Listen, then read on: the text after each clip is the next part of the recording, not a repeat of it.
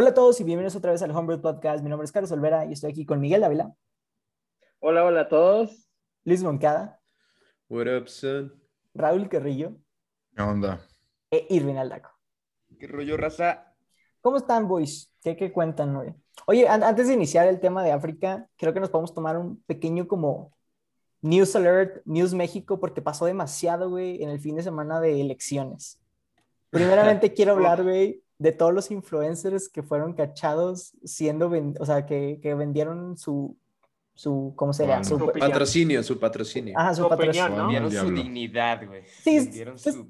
No, güey, El amor. ah, no, ellos no tienen dignidad, entonces no pueden vender lo que no tienen, pero vendieron, Sus cuerpos.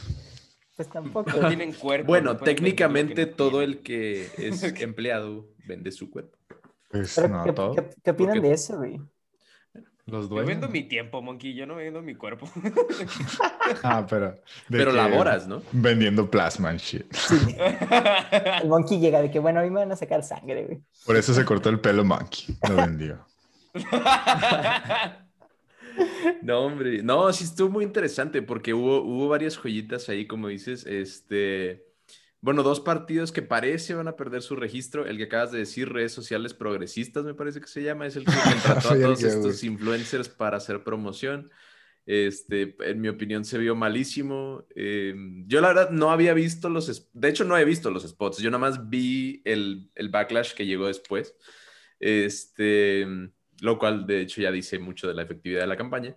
Este, y de hecho, yo canté eh, en mi casa que iba a ganar en Monterrey Samuel García. Yo ya sabía, dije, este güey es súper viral, él y su esposa, o sea, todo el mundo sabe quiénes son y nadie para de hablar de ellos. Bueno, de los, de, de burlarse de ellos más bien. Este, y se burlaron de ellos hasta que los hicieron gobernadores de Nuevo León. Entonces, interesante. Güey, pues es que es la única manera de ganar en Nuevo León, güey, que la gente se burle de ti. No, no, no, es la única manera de ganar en México, güey. En el mundo, yo creo, güey. No, no, yo creo nada más en México y con Trump. Pero, Los países más jodidos como Estados Unidos, el Reino México, Unido, el México. Países. Oh, y una notición muy bueno, el PES parece que también va a perder su registro, lo que me parece una noticia magnífica. Que de seguro para las próximas elecciones ya lo sacaron otra vez y para Con las otro próximas nombre, otra vez. Y, sí, con otro mi- nombre, cada vez es lo mismo. Pero... Mi abuelita la es del mexicana. güey. Ah. No es cierto. Mi abuelita no tiene piernas, güey. Y ganó un campeonato de fútbol. Oye, habla- pez, Hablando de fútbol, güey. ¿vieron el partido en México contra Estados Unidos? No, No, pero supe que perdió México. Sí, y perdió por ahí México. que Eh, falló un México, penal sí. guardado, ¿no? Sí, güey, pero deja tú. X. X que México haya perdido, porque pues no es como que, uy, sí, ¿verdad? Pero, no, es, o sea, no es nuevo. ¿sabes que estuvo súper mal? Digo, yo, yo sí lo estuve viendo.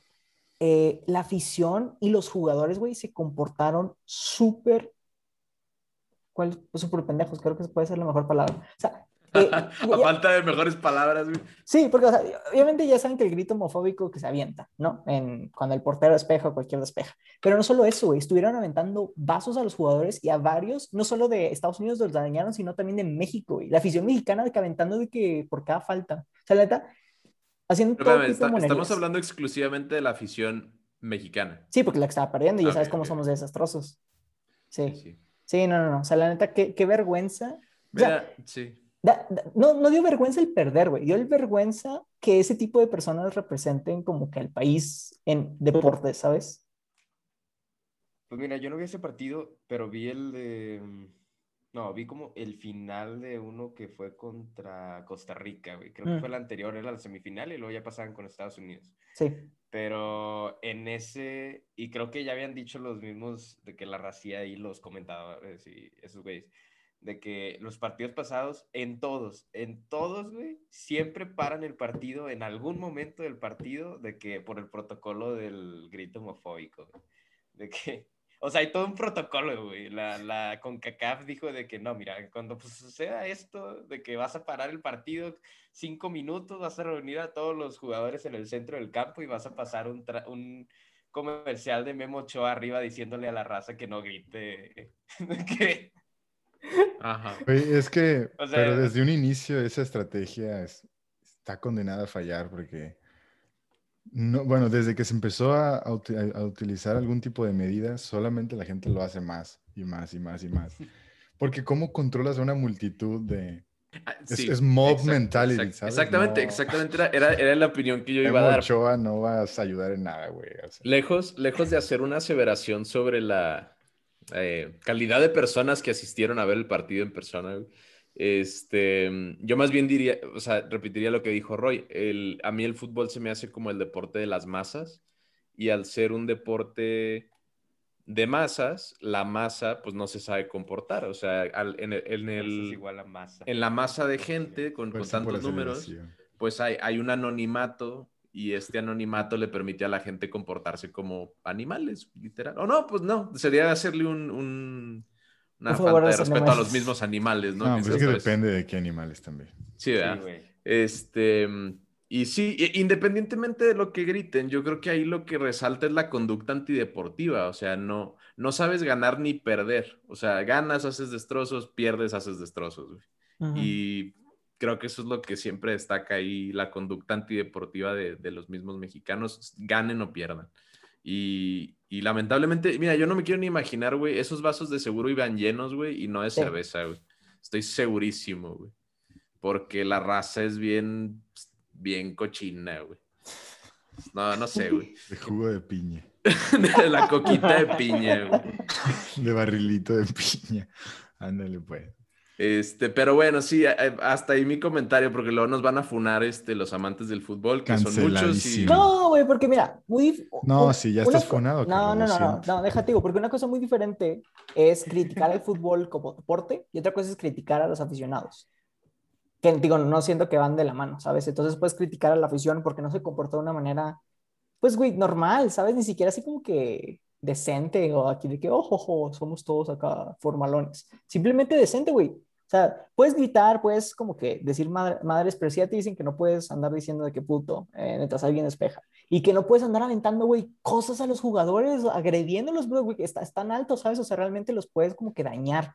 O sea, qué necesidad de literalmente dañar a alguien que nomás está jugando un juego, ¿sabes? Fíjate que no sé si eso nada más pasa de que acá de este lado, porque cuando por alguna razón, es que en el, en el Mundial, el de Rusia, no se escuchaba de, de- o sea, obviamente se escuchaba el grito, pero no se escuchaba de gente lanzando vasos, güey. O sea, como que, no sé, Es que como ahí- la imagen que dábamos los mexicanos en el Mundial era más así como que sí, los fiesteros, de que les gusta hacer desmadre, pero no como ofender.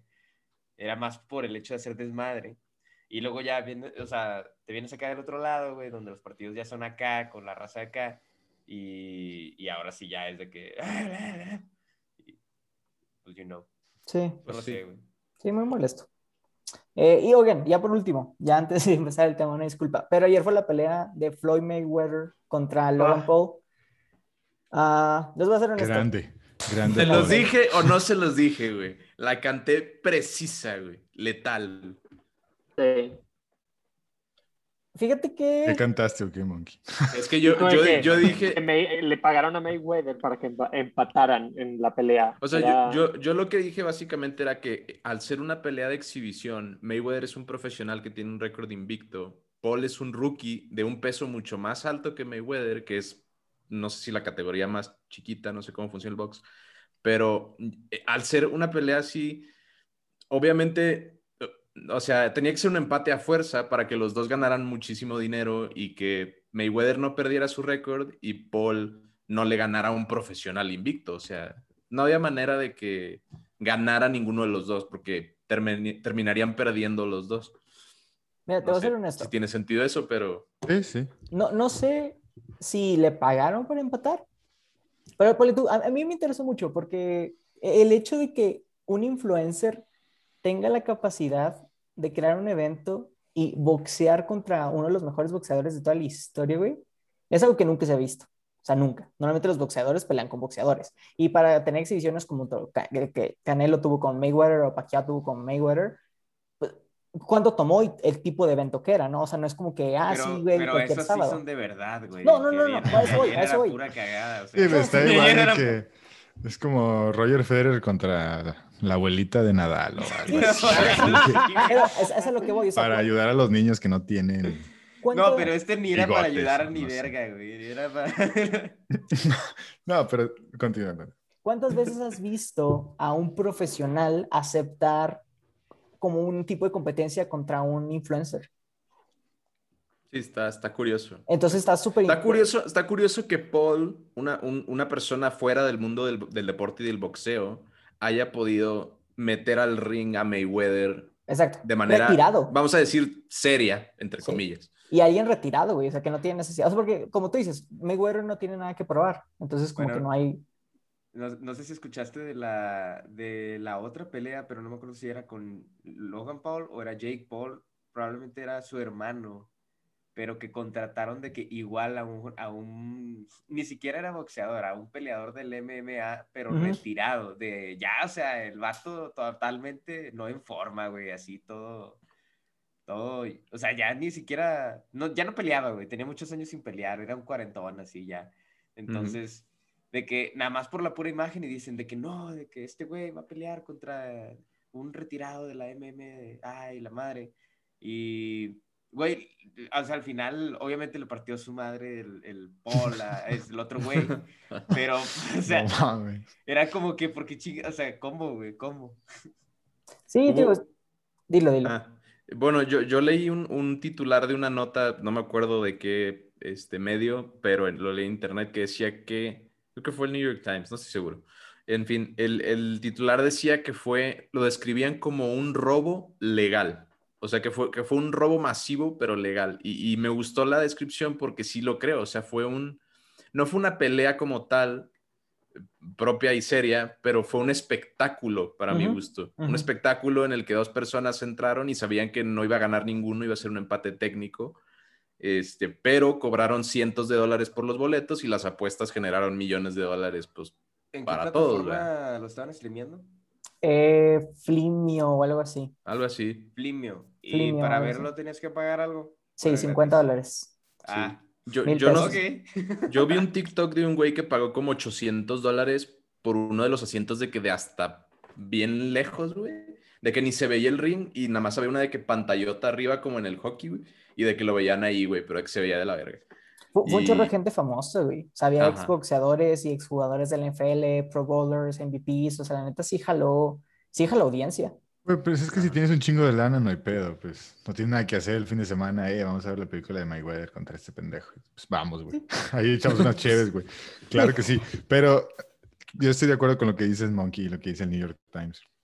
Hay mucha gente que pues, se lo cree, apuesta, güey, pierde su casa y la verga. Porque Logan Paul estaba diciendo, apóyame, o no sé, ¿verdad? O sea, tácticas Pues de que sabe que manipulación. tiene una gran cantidad de jodido. seguidores que sí se la van a jugar y que van a querer ver, o sea, su show. Van a decir, este cabrón va a ganar y yo apuesto por él. no Pues que sé, imagínate así, cuando nos hagamos más famosillos de que el Monkey contra el Canelo, güey. ¿Quién no pagaría por ver eso? Güey, cuando tengamos todo Yo el pa- dinero, Yo apostaría por Monkey. Yo también, Le luego como en el Canelo- capítulo de, como el capítulo de Bob Esponja. Y luego por atrás apostaba todo al Canelo. Sí. ah, sí, es cierto, Bob güey. Esponja contra... Luis el Monkey Neptuno. Moncada contra el Canelo Álvarez. No manches, güey. Güey, va a ser empate, cantado. Ya mejor, ya mejor que me digan cuánto van a costar los servicios funerarios. güey. Ahí sacamos para funerario. octavo round, güey. Mira, esa es buena, güey. Si no tienes para servicios funerarios, te armas una pelea de esas. Con lo que junta a tu familia, pues ya se te ponen mariachi y todo, güey.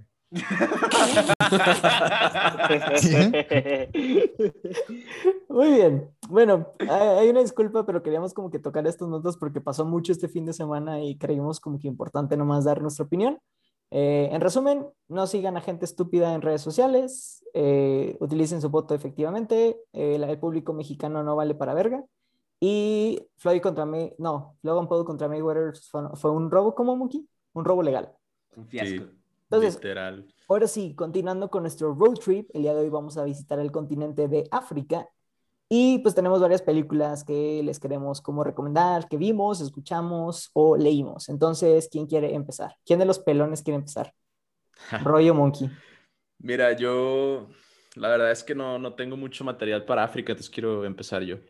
Madagascar Este-. Madagascar. Vale, la uno nada más. No lo sé, King Julian. Este, mira, yo traigo dos que, no, una que sí vi y dos que no vi, pero las vi en las listas y me parecía apropiado mencionarlas. La que sí vi es District 9. Este, me parece la película toma lugar en Sudáfrica, que aún así es África.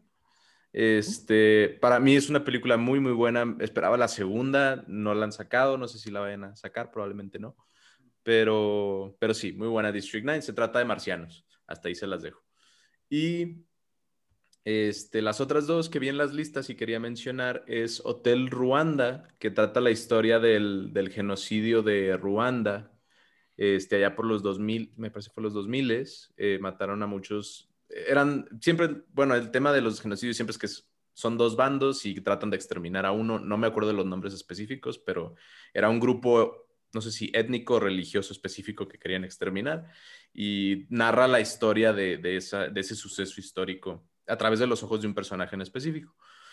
Y I Am Not a Witch es una película que yo no conocía, no, no, este, no la había leído hasta que vi las listas. Trata de una niña que tengo entendido entra como en un, este, ¿cómo le dicen? Un como aquelarre de brujas, como una academia de brujas, pero no es así como de que, ah, Harry Potter, bien padre, somos brujas que hacemos magia, ¿no?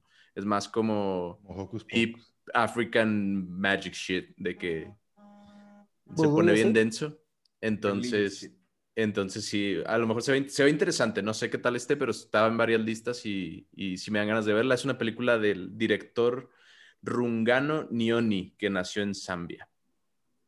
Ah, y, ¿eh? ¿Qué pasó? Pero, pero sí viste District 9 o no viste District 9? Sí, sí, sí vi District 9, sí. Ah, ¿y qué te pareció? Es que yo no la he visto. Y dices, perdón también, Monkey, esa es película, o sea, que, que se produjo en Sudáfrica. ¿O está basada en Sudáfrica? No, mira, déjame... Mira, según lo, que, según lo que estoy viendo, Distrito Nuevo es una película sudafricana neozelandesa. Ándale. Mm. O sea, sí es de...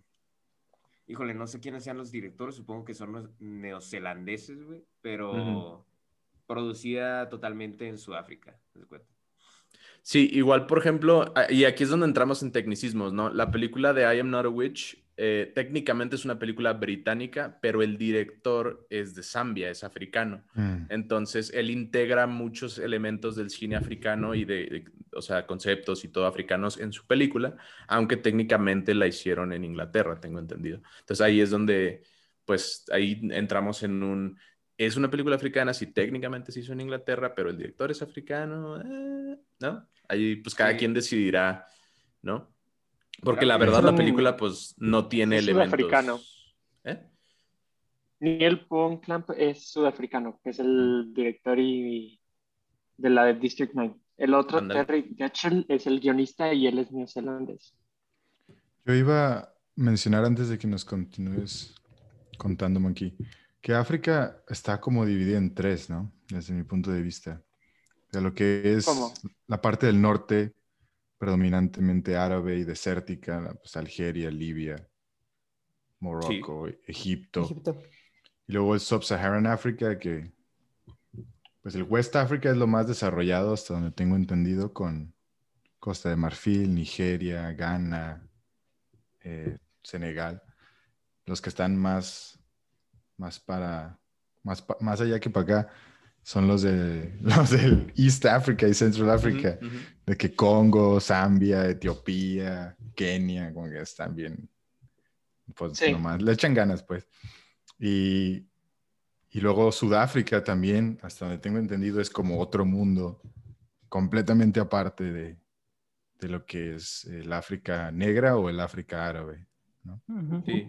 Yo digo, yo no, definitivamente no soy experto, pero yo, yo se me ocurre llamarlo como algo triplemente fragmentado. O sea, número uno, por su tamaño, ya nomás por eso, obviamente el norte de África no va a ser igual que el sur. Eh, dos, por sus tribus nativas, o sea, cada tribu nativa, cada dialecto, tienen miles de tribus y miles de dialectos diferentes.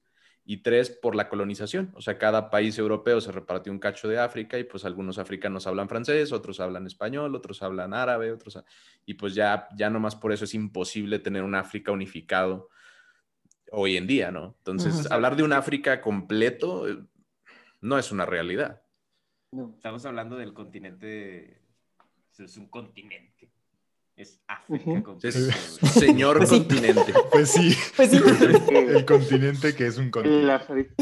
Que empieza No, pero con por A. ejemplo, o sea, cuando, cuando hablemos de América, vamos a hablar de también. Sudamérica y de Norteamérica. O sea, de perdido lo vamos a partir. Aquí estamos generalizando todo el continente completo. Bueno, es que también, aunque sí hay muchas diferencias, pero no hay tanto capital como para La, in- aventarnos. que la industria cinematográfica es, es pequeña. es más Sí. Realmente, pequeña. que era a lo que, a lo que nos platicabas, Monkey, que, o sea, por ejemplo, las muchas, hay muchas películas de renombre que tienen temas, o sea, bueno, africanos como tal, la gran mayoría sudafricanos, y es porque traen, digamos, son dirigidas, son escritas, son planeadas, producidas realmente por, eh, o sea, países fuera de África, ¿no? O sea, Sí, sí. no sé, por ejemplo, Europa, más que nada Ujú.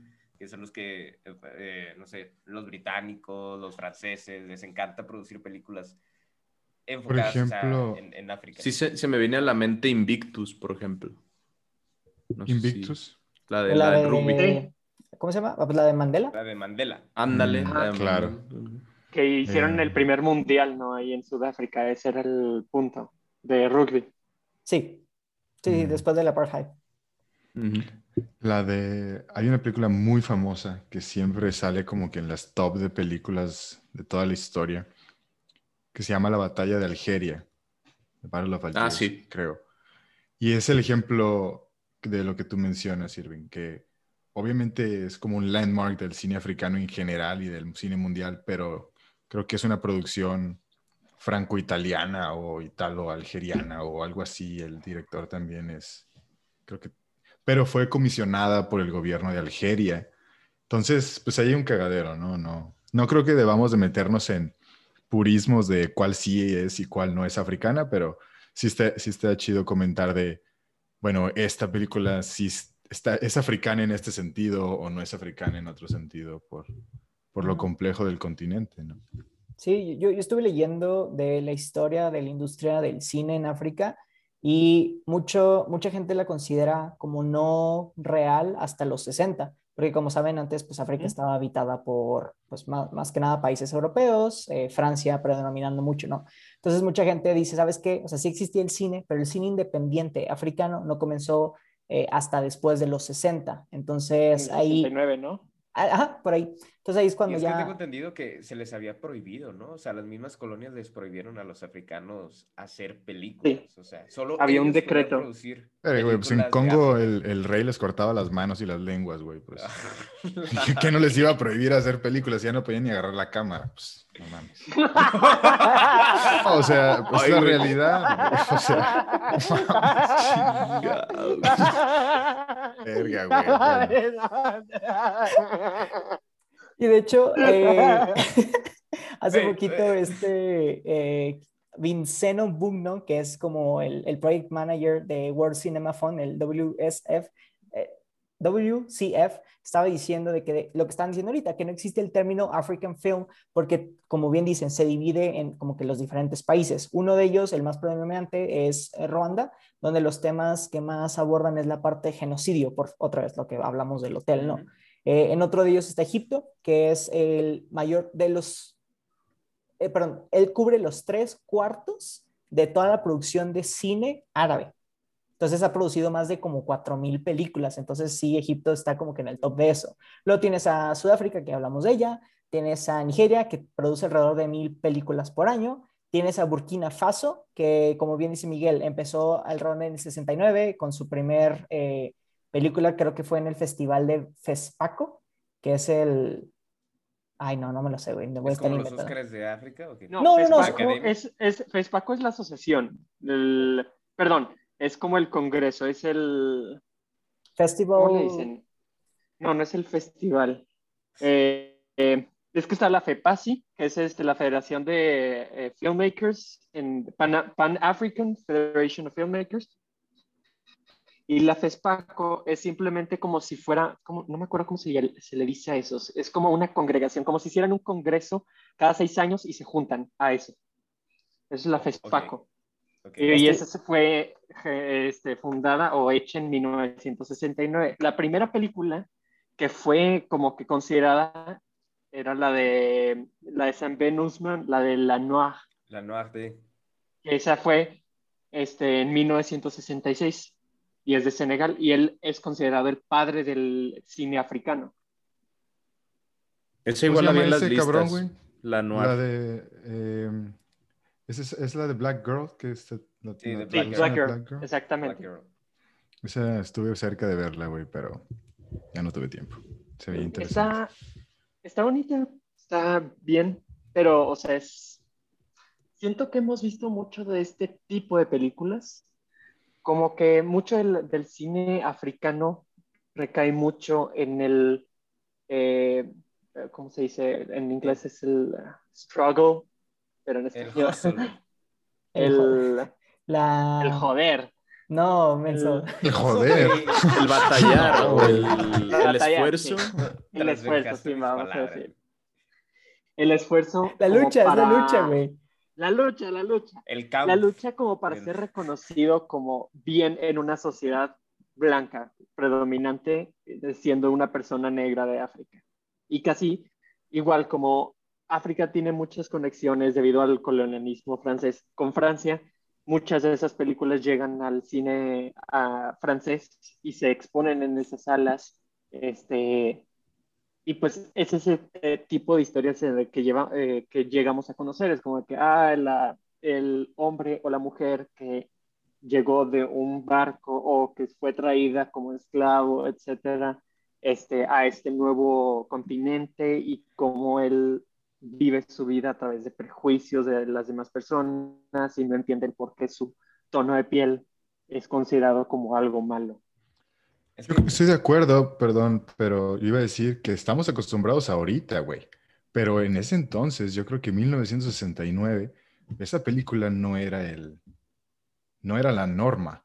O sea, para la gente ver eso tuvo que haber sido algún tipo de encuentro artístico Ah, no. con la realidad africana. No sé si De me- hecho, sí, o sea, esa película puso marca porque fue la de las primeras que puso una protagonista negra en la película y se presentó como por primera vez este tipo de historia que trata de una chava que está, llega a París y está viviendo la vida a través de, o sea, en un nuevo, como lo dije ya, o sea, como la gente tiene prejuicios por su tono de piel, etc. Hecho, Entonces, casi, ese es... casi siempre la mayoría de las películas, o, o bueno, de las más sonadas, tratan de, de ese tema en particular, ¿no? O sea, Sí. como que es, específicamente atacando el tema de la migración y la relación de África con países extranjeros, ¿no? Con, con países europeos, la gente, o sea, cómo, cómo, sí, o sea, el struggle de las personas africanas saliendo de África, ¿no? Para, o sea, trasladándose, siendo migrantes de África. Y, y, por ejemplo, lo podemos ver en la película esa, la de la, de, la Noir de...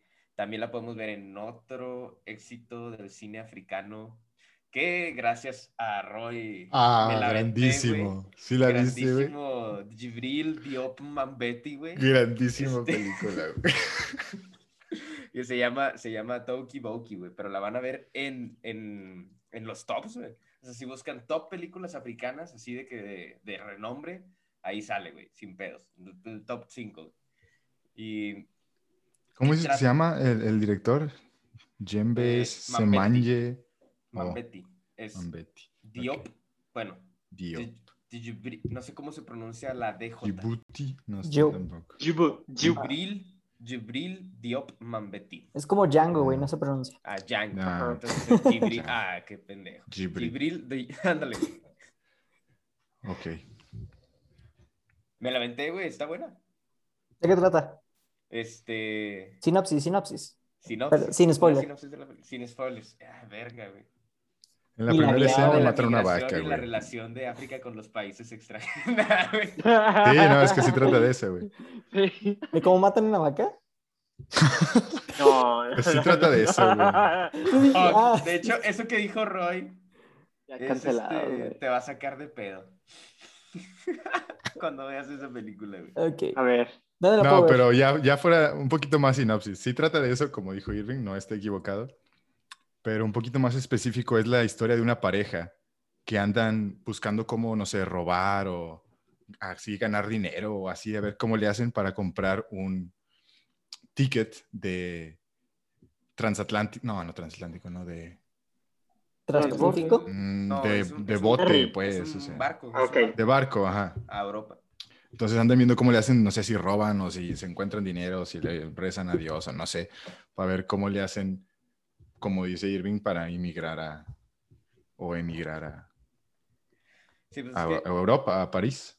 to- casi toda la película son como que es una es la aventura de estas dos personas desde su pueblo, don, o sea, natal, en África, y cómo le van haciendo de que van estafando gente y roban y hacen fechorías y la madre para, o sea, tratar de llegar de que al punto en el que puedan salirse de África. O sea, como que la gente, y, y te pues, muestra mucho el panorama de cómo la gente de África, o bueno, de específicamente el pueblo donde ellos estaban, como que los discriminaba, no, no los discriminaba, sino más bien como que los tachaba de gente extraña, porque se querían ir, güey. Eh, que, que no es nada fuera de la realidad con lo que pasa aquí también, ¿no? O sea, eh, en, en Latinoamérica, por ejemplo. Pero, pero sí está media disturbing. Ratos. Es como si... ¿Se acuerdan que les había contado de la película francesa de Breathless de Jean-Luc Godard? Ajá. Más o menos es como si Breathless y The Holy Mountain de Jodorowsky hubieran tenido un hijo o algo así. Sí. Y ah, ese es Toki. Boki. Está, está Toki bueno. Boki. Ok. La voy a anotar. ¿Sabes, interesante. a qué me sonó ahorita que le estaban diciendo? Y es eh, una de las películas que traigo yo. Probablemente te vuelvas vegetariano como 24 horas después de ver la película y luego ya. de la Luego vez. regresas a comer carne. O sea, es canibalismo este pedo. No, es que mataron a la No, vaca, güey. No, es que sale una vaca, chichis. Salen chichis también, por cierto. Sí, salen Por si están interesados pero- el público. O sea, por eso me voy a volver vegano. Sale, salen personas también homosexuales también. Es interesante el tema. Algo, algo que quería, o sea, no sé, eh, lo que ustedes estaban diciendo sí me llama la atención porque tiene sentido, o sea, sí, sí me imagino, por ejemplo, cuando, cuando pensamos en África en general, pero también en cine africano, sí, sí lo veo como, yo lo pensaría como hombre versus hombre o hombre versus sus circunstancias, es decir, siempre vemos a África en guerra, empobrecido, ¿no? Como que siempre, como dice Miguel, una lucha contra, no sé, guerrilleros o colonizadores o whatever.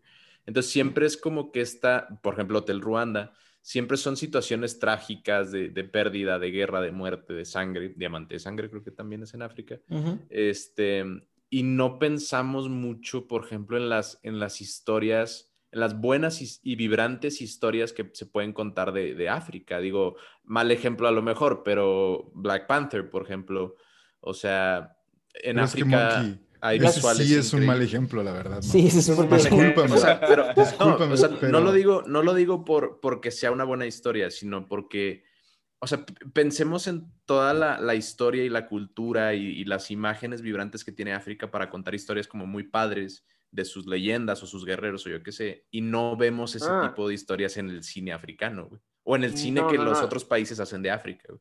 Espera, no, no, no, Monkey. ¿Sí me explico? ¿Sabías tú que gran porcentaje de las películas africanas tratan de historias este, que pueden ser tanto espíritus o tradicionales africanas? Explain. El el- O sea, el se- O sea, Argumento contundente, pum, ya. No, se diga más.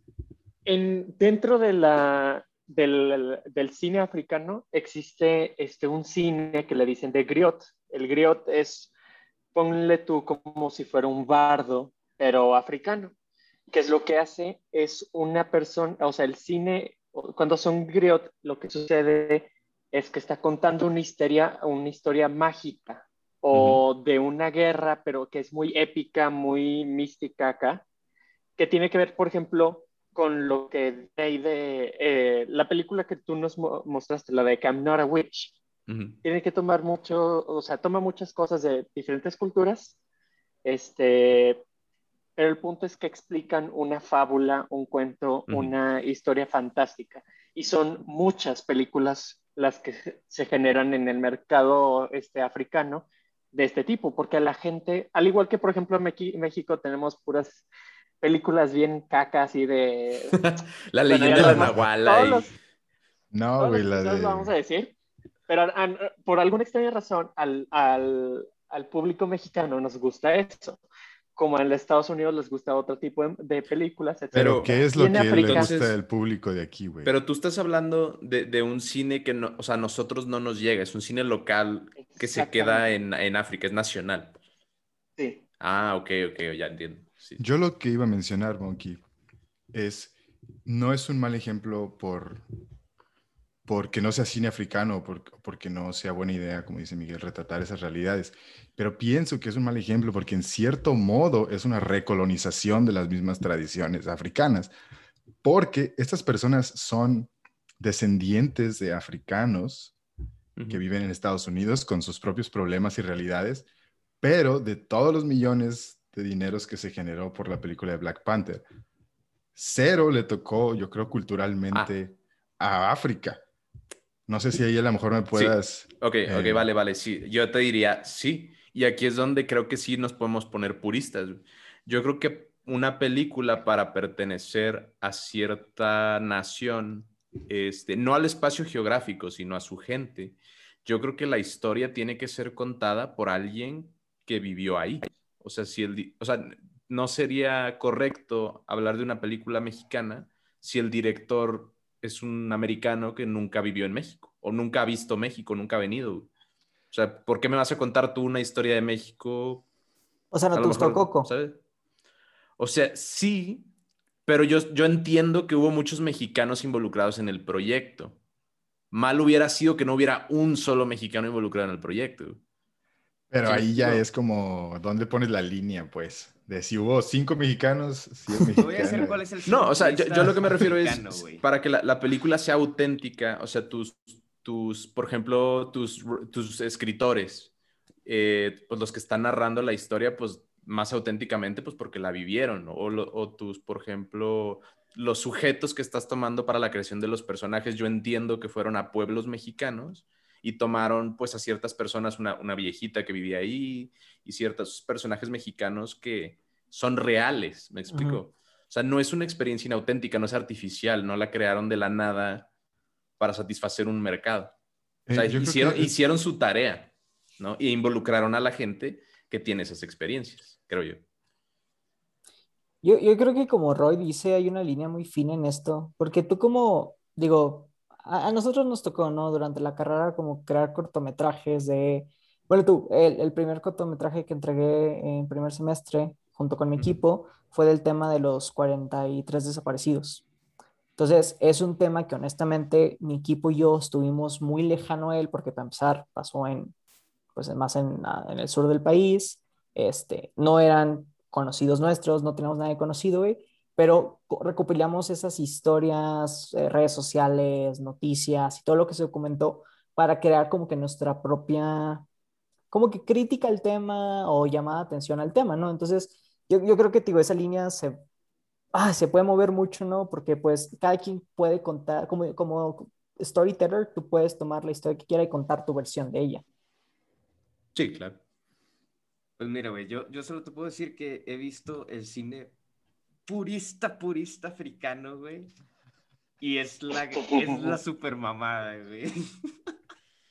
¿Han escuchado hablar de, de Wakaliwood? Guacalú. No, güey. Wakaliwood. Ah, yo, Yo, jamás lo había Nollywood. escuchado hasta que no Bueno, lo mencionaste. Ahí te va. Eh, Nollywood, Nollywood son las películas nigerianas. Sí. Son, es, es el cine de, de Nigeria y ellos, o sea, hubo un boom, creo que en 1970 de las películas nigerianas, fue la época de oro de Nigeria, donde los güeyes al año sacaban de que 5 mil películas, 5 mil películas. Y eran, o sea, bueno, obviamente fuera de Nigeria, nadie sabía de ellas, güey, solamente se distribuían en Nigeria, pero toda la raza en Nigeria era de que, güey, ¿cómo no conoces al, al, no sé, al Superman de Nigeria, güey? O sea, o eran así, güey. Entonces, eh, obviamente, pues los cines van cambiando. Ese, ese es de los que más se escucha, el, el ¿cómo era? Nollywood, Nollywood. Nollywood. Pero luego Nollywood. tenemos a Wakaliwood, güey. Wakaliwood es el cine, el enigmático cine de Uganda que tiene como 12 años de existir, güey. Pero espérate, la historia está en chingona. Este, el, el creador de Wakaliwood, que también le llaman, porque es un estudio, güey, es un estudio en Uganda que se llama Ramón Film Productions. Producciones Ramón. A la verga. Espérate, ¿Eh? no tiene nada que ver con un nombre, o sea, con el nombre Ramón como tal. Ya escuchando un poco más a fondo del pro- el director del estudio, el nombre Ramón sale del nombre de su abuela y de su abuelo juntos, güey, que empezaban con RA y con Mon. O sea, bueno, era Raki no sé quién, güey, y, y Monbate algo, güey. Entonces esos juntos y salió Ramón Film Productions. Entonces, na- nada que ver por si se preguntaba por qué chingados le puso Ramón. Pero bueno, este, nació en el 2005, güey, Wakaliwood. Y em- empezó con un señor, Isaac Nabuana, se llama, Isaac Nabuana, que junto con su mujer, o bueno, su, su esposa, de que aprendieron a, a editar y a grabar cine. Pero literal, o sea, lo chingón de estos güeyes es que están inventando el hilo negro, güey, en Uganda, güey. O sea, nadie, nadie les dijo cómo chingados hacer una película, güey. Nadie les dijo cómo manejar una cámara, luces, micrófonos. Todo lo están inventando desde cero, güey. O sea, es como aprender a comer para un, no sé, güey, o hablar como para un bebé, güey. Eh, todo, o sea, todo, todos fuera de Uganda, o sea, hay cine y, por ejemplo, o sea, en Sudáfrica eh, hay un chingo de escuelas, supongo, donde puedes aprender cine y la madre. En Uganda no, cero, güey, así. Entonces esos datos literal, todo, todo, efectos especiales, es como que, oh, de que ya aprendí a hacer efectos, güey, de que la pantalla, o sea, descubrieron la pantalla verde hace como tres años, güey. Entonces, o sea, No manches. güey. O sea, o sea, lo que tú me estás diciendo es que un estudiante de cine como de tercer semestre sabe más, güey, que en Uganda hace como cinco años. güey. No, güey, No, yo, yo, yo, creo- yo pienso que nosotros como audiencia sabemos mucho más de lo que esas personas... O sea, hemos, Claro, visto claro, mucho claro. más de lo que Mm. ellos han visto, ¿sabes? No, claro. Y es que está bien curioso porque este señor, la historia del, del Isaac Nabuana, el productor de Ramon Films, es que él desde chiquito, güey, le gustaba mucho todo ese pedo del cine, pero ni siquiera podía ir al cine, güey. O sea, nunca fue al cine como hasta que cumplió los 20 años, güey. Y, ¿Porque no y- había o porque era muy caro o por, no, por qué creo no? que no lo dejaban sus papás, güey. Y el, Ah, el que se escapaba era su hermano mayor, como que desobedecía a sus jefes y se iba a la ciudad a ver películas, güey.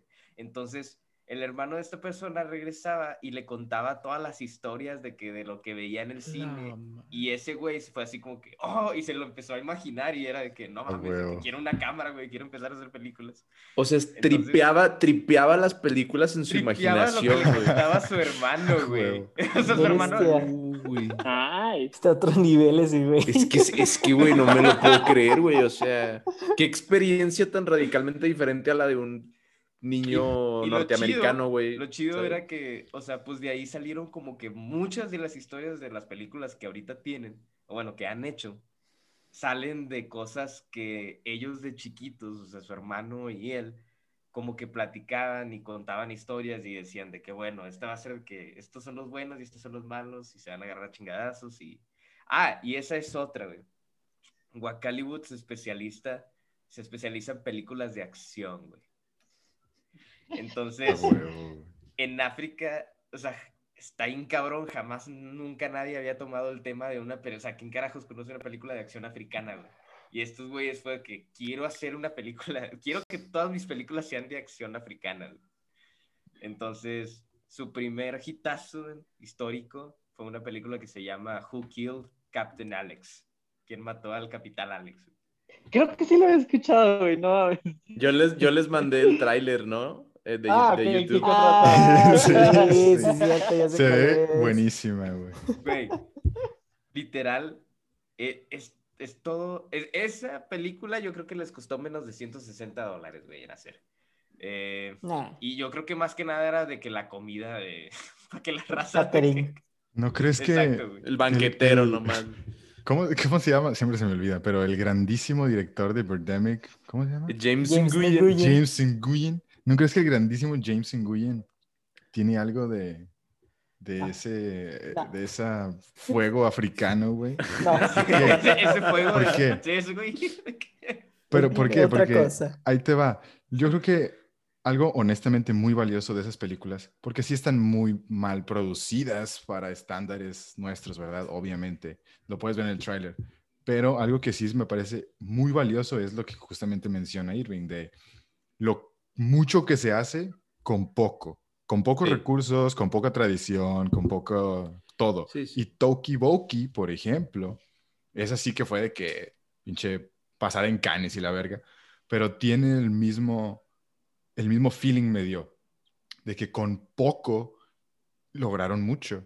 Y por eso digo que James Nguyen tiene algo de esa flama africana, porque pues con Sí, no, poco no, y, creo que tienes razón. Aquí vale la pena recalcar que el esfuerzo es bastante commendable. O sea, una persona, a lo mejor en Estados Unidos, que quiere crear contenido de cualquier tipo, pero ya hablando de cine específicamente, pues tiene una estructura establecida de millones de dólares, de que si eres una persona cuyos proyectos le llaman la atención a, algún- a alguna empresa o algún productor o a Disney o lo que tú quieras, definitivamente te van a lanzar dinero hasta que te canses, güey. O sea, producciones de 100, 200, 300 millones de dólares. Güey, pues la de Piratas del Caribe 4, güey, que ha sido de las más películas más caras de toda la historia, güey, y no agrega absolutamente nada a los personajes que no conozcamos.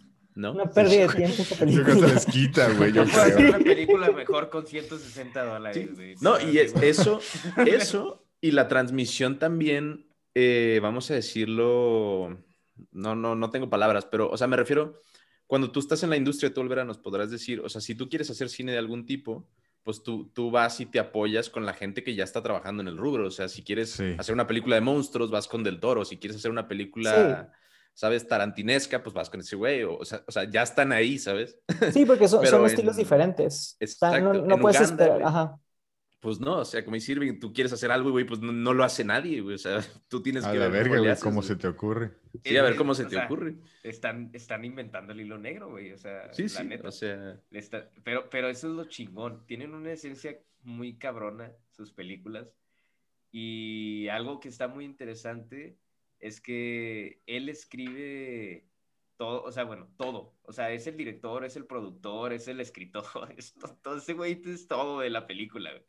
Pero, el, el, el conserje, güey, también ahí. pero su hermano, su hermano el mayor, que sí iba a ver las películas, él, él le mamaba de que ver las películas de Bruce Lee, las de Schwarzenegger, güey, las de Rambo, o sea, todas, las que, todas las que llegaban así de artes marciales le mamaban. Las grandes de los ochentas, ¿no? Ajá.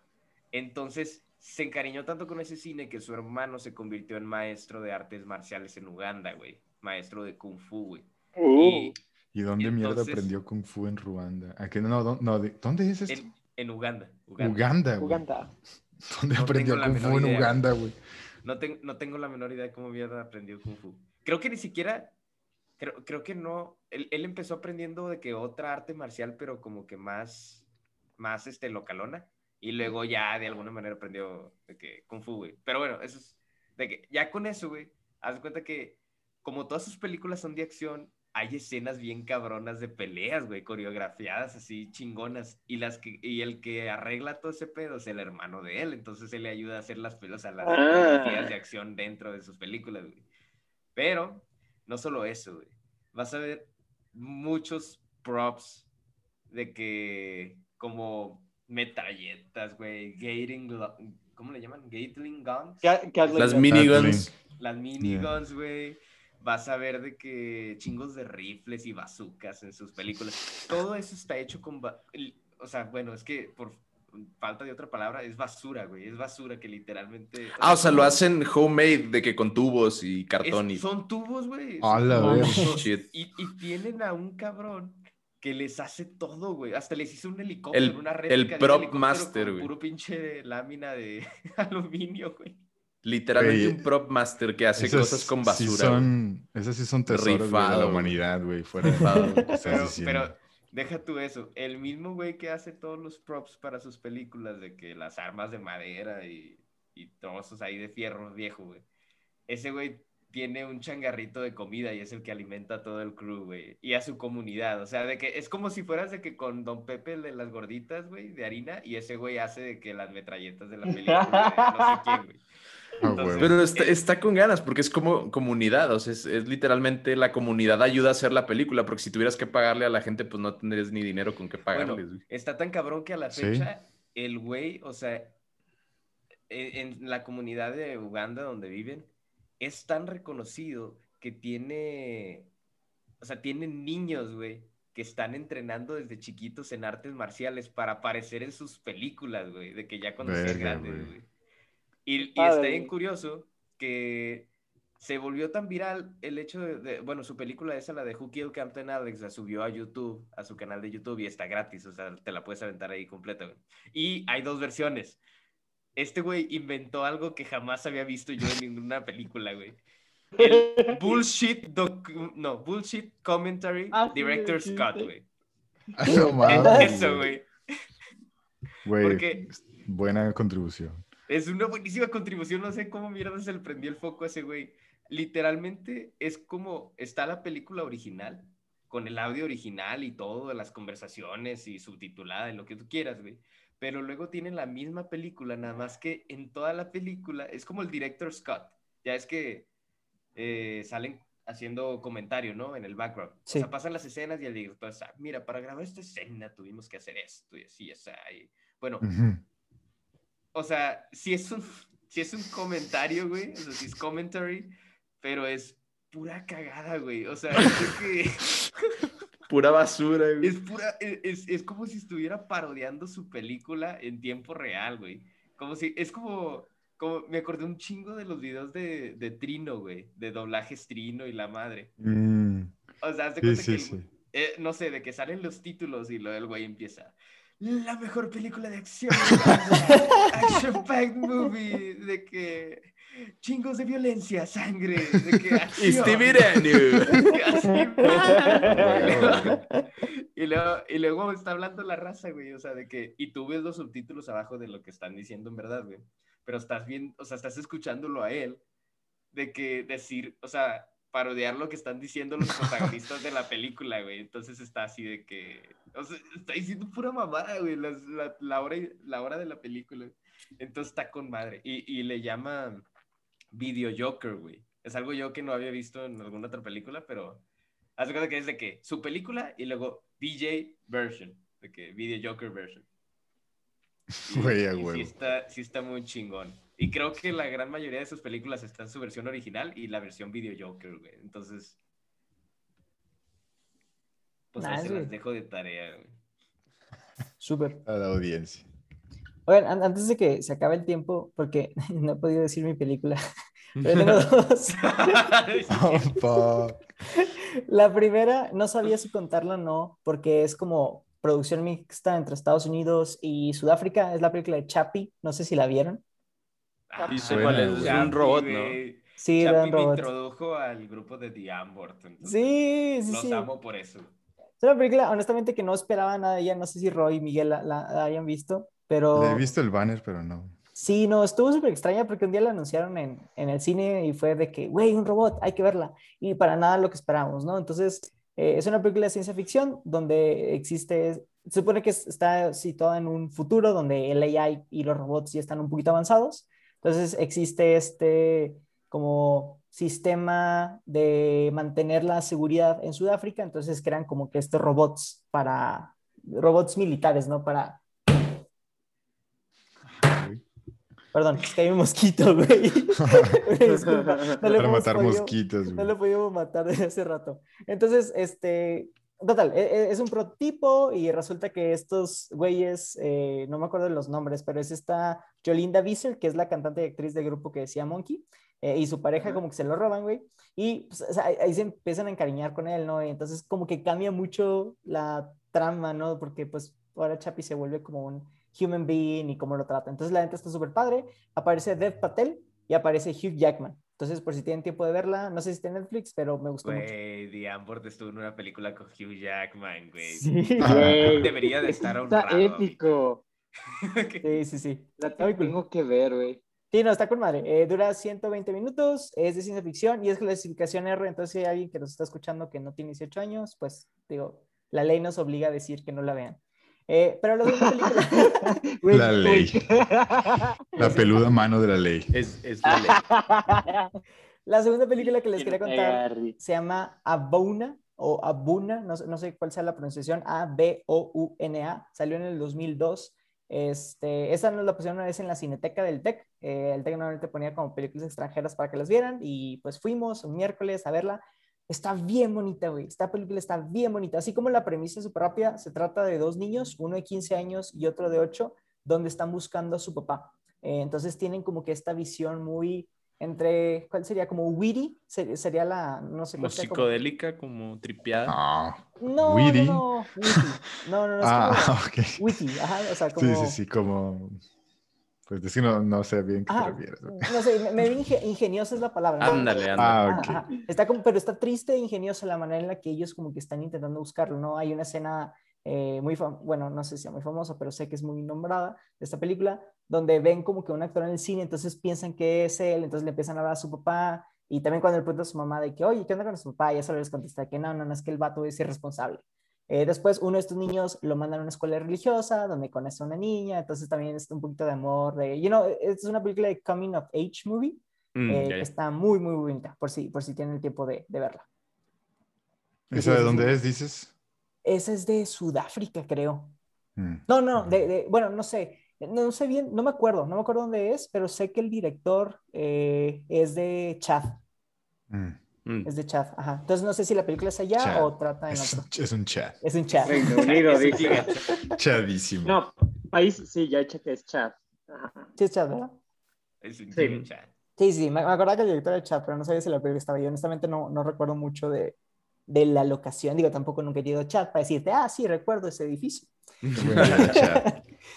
Ah, pero Sí. sí. Eh, se está acercando el final del episodio, entonces no sé si tengan conclusiones finales o últimas cosas que quieran decir sobre África. Yo Mike, solamente si quieres quería decir, este, una cosa de que, dato curioso, de que por qué no muchos países están involucrados dentro de todo esto, este, mucho es por religión eh, y también porque muchos países todavía tienen eh, una limitación en la libertad de expresión.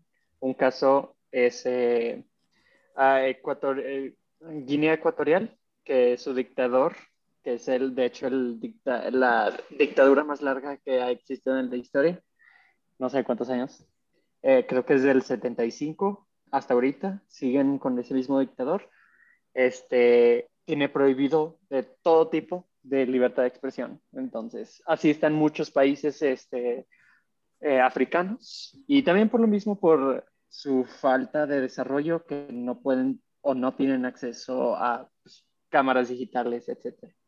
Y pues sí, este, esperemos si se levanten de alguna manera o que empiecen eh, como Uganda este, a explorar este nuevo, o sea, una nueva manera de expresarse y que veamos a futuro más, ahora sí, el término de African Films. Sí, estoy, estoy de acuerdo con Mike. No. Yo creo que en, en el tema de África sí marca mucho la pauta los temas este, sociales, religiosos, políticos y culturales a la hora de pues crear contenido o, o no hacerlo en todo caso. Y sí, definitivamente pues esos candados pues no permiten eh, hacer mucho. De hecho, la- la- les voy a recomendar dos películas ya para irnos. Eh, una tuvo muchos problemas para salir al aire. Se llama Rafiki, es una película de Kenia. Eh, la directora es una mujer, eh, se me escapa su nombre, pero búsquenla. Y es parte del género Afro Bubblegum. La razón por la que tuvo muchos problemas es porque es la historia de dos mujeres que son amigas y poco a poco van desarrollando una relación amorosa. Es una historia de dos mujeres que son lesbianas, ¿no? Y la segunda película se llama Lillana con Y, bueno, Y y luego Y.